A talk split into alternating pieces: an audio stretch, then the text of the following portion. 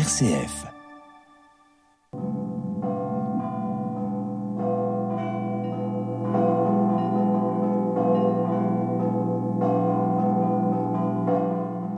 Père Jean-Claude, dans quelques jours, vous allez célébrer la Sainte Rencontre, comme vous appelez cette fête dans l'Église orthodoxe. De quoi s'agit-il? Il s'agit de la fête qui, ici, en Occident, est plutôt appelée présentation du Seigneur au Temple. Et même par le passé, il me semble qu'on parlait aussi de la fête de la purification de Marie. Ces deux dominations trouvent leur justification dans le début du texte de l'évangile de Luc au chapitre 2. Pour nous orthodoxes, nous mettons plutôt l'accent sur la suite du texte de Luc en insistant donc sur la rencontre, dite la sainte rencontre, la rencontre de Jésus avec le vieillard Siméon et la prophétesse Anne. Alors pour notre entretien aujourd'hui, c'est le terme de la rencontre qui va prédominer. Alors d'un côté, nous allons voir Jésus aller à la rencontre de son peuple et de l'autre, nous irons à la rencontre des Juifs de France. Alors voyons d'abord la rencontre de Jésus avec euh, son peuple. Dans le texte de Luc, nous ne voyons que deux personnages rencontrés par Jésus. Alors pourquoi est-ce que vous parlez de rencontre avec le peuple? Oui, bien sûr. Mais aux yeux de l'évangéliste Luc, à eux deux, ils représentent le peuple d'Israël, tout le peuple d'Israël, hommes, femmes rassemblés. Ils sont l'icône du peuple d'Israël, si je peux le dire ainsi. Alors voyons comment ils sont décrits et découvrons par là l'image de ce peuple qui se dessine sous nos yeux. D'abord un homme, Siméon, un juste, un pieux, un homme dans l'attente de la consolation d'Israël, un homme sur lequel repose l'Esprit Saint, un homme poussé vers le temple, lieu de la présence divine. Une femme, Anne, une prophétesse, une veuve, une femme qui ne cesse de rendre grâce à Dieu. Alors on voit bien ces deux personnages. Euh, mais comment incarne-t-il justement le peuple d'Israël? Tout simplement, ils sont porteurs tous les deux, chacun à sa manière, de l'idéal d'Israël. Pour le premier, la justice, pour la seconde, la louange. Ce peuple a été pris de justice car sans cesse invité par son Seigneur à être particulièrement attentif à la veuve et aux anciens. Et cette justice s'incarne dans la loi accueillie par ce peuple. Mais ce peuple est aussi avant tout un peuple qui dirige sa confiance vers le seul Seigneur et qui loue son Seigneur pour son action salvatrice. Ce peuple est aussi un peuple au sein duquel certains sont particulièrement porteurs de la présence de l'Esprit Saint, comme le juste Siméon et la prophétesse Anne. Juste et prophète comme deux faces d'une même pièce de monnaie.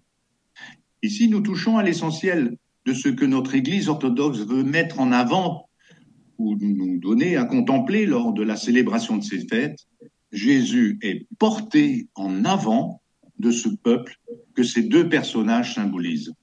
Jésus s'incarne dans la chair d'un tel peuple. Bien sûr, ce peuple est porteur de bien des misères, de rebuffades, d'éloignement, d'infidélité, mais c'est bien avec ce peuple infidèle que Jésus va cheminer adulte. En son sein, il va proclamer l'annonce heureuse, la bonne nouvelle. Et c'est d'ailleurs les membres de ce peuple qui va d'abord guérir. Et aujourd'hui, à travers ces deux personnages, c'est toute la beauté de ce peuple d'Israël qui nous est donnée donc de contempler. C'est ce que notre liturgie nous propose de célébrer. Mais il y a plus encore. Sur les icônes, nous voyons le juste Siméon tendre les mains à l'avant vers le Seigneur. Si Dieu, le Seigneur, est toujours le premier, celui qui vient vers l'homme, l'homme aussi, sous l'impulsion de la grâce de l'Esprit Saint, est capable de répondre aux gestes de son Créateur. C'est ce que fait le juste Simeon. Il tend les bras pour accueillir le fruit de son attente. Vous voyez, Violaine, les icônes peuvent nous enseigner, ici, nous inviter à accomplir ce geste en avant vers le Seigneur. C'est cela que l'Église nous rappelle au cours de la célébration de la fête de la Sainte Rencontre.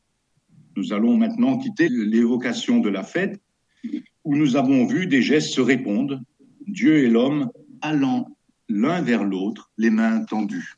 Oui, alors, mais avant de poursuivre, on va, on va se laisser bercer par le cantique de Siméon, justement, ou Nunc Dimitis d'Arvo Part, que vous avez choisi, Père Jean-Claude. Il est interprété par le chœur du festival Elora, festival choral international en Ontario, au Canada. Et nous savons vos liens avec le Canada.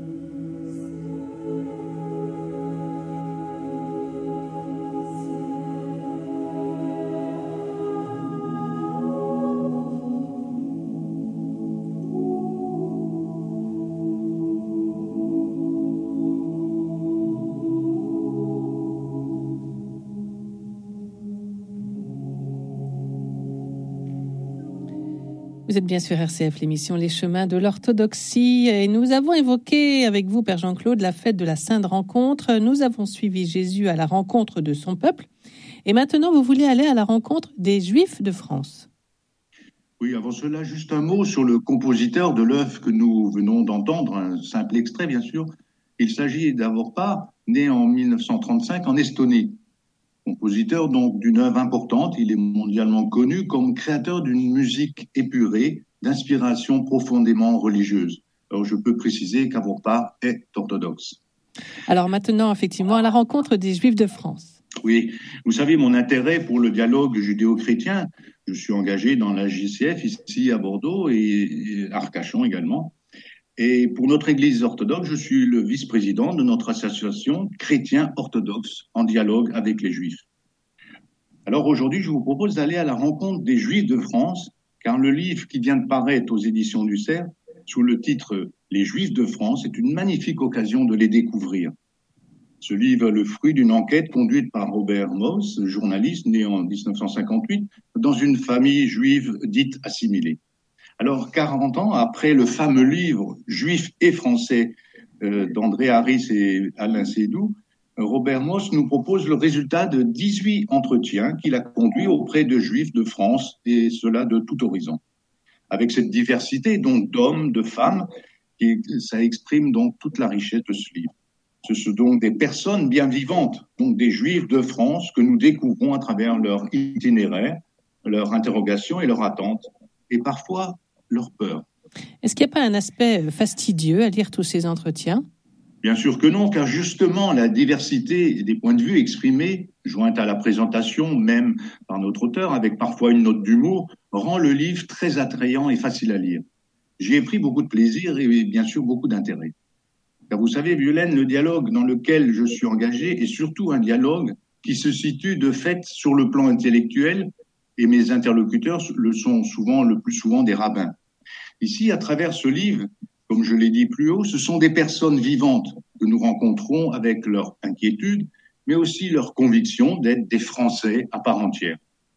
Dans le même esprit, je peux signaler à nos auditeurs que nous organisons dans le cadre de notre association orthodoxe de dialogue avec les Juifs une session de rencontre dans le courant de l'été de chaque année. Alors, à ce moment-là, nous faisons de belles rencontres que permet d'ailleurs la vie, euh, ce moment de vie commune et de partage. Alors, on va revenir au livre euh, qui contient donc ces 18 entretiens. Est-ce que vous pouvez, Père Jean-Claude, rapidement nous dire qui sont ces interlocuteurs juifs de l'auteur? Leur visage est multiple. Hein. Le premier est bien sûr celui du grand rabbin de France. Et la dernière interview nous conduit un dimanche à Nogent-sur-Marne à la rencontre des juifs fréquentant la maison de la culture juive de cette petite ville de banlieue parisienne. Alors, entre ces deux pôles, nous trouvons diverses personnalités, historiens, écrivains, cinéastes, le directeur du match, donc c'est le musée d'art et d'histoire du judaïsme à Paris, euh, car il n'y a pas de vie juive sans culture. Un professeur de médecine, un commissaire de police, la lauréate du prix Médicis et bien d'autres. Tous nous permettent d'approcher la vie des juifs en France. Si certains la rencontrent teintée d'optimisme, bien d'autres expriment leur inquiétude qui est celle d'une minorité agressée et parfois tentée par l'exil. Tous constatent un fort regain d'antisémitisme encouragé par les réseaux sociaux et entretenu par la haine d'Israël. Et pourtant, à lire ces témoignages, on constate que la vie juive en France n'a jamais été aussi dynamique. C'est le côté fort et passionnant de ce témoignage et on y apprend beaucoup. Alors pour clore cette présentation, je me permets de citer le grand rabbin de France, Haïm Corsia, et voici ce qu'il dit. Je maintiens que la place des Juifs de France est en France. Personne ne doit partir au prétexte qu'il n'y aurait plus de place pour les Juifs dans ce pays. Si par malheur un jour ce constat s'impose, alors il n'y aura plus de France. Enfin, pour conclure, je dirais que cette fête de la Sainte Rencontre nous rappelle que le Christ est venu vers son peuple. À nous aujourd'hui peut-être d'aller vers son peuple ici en France. Alors ce livre nous en donne l'occasion.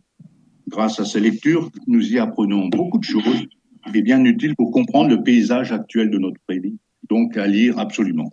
Merci Père Jean-Claude. Je rappelle donc le titre de ce livre de Robert Moss, Les Juifs de France, aux éditions du CERF.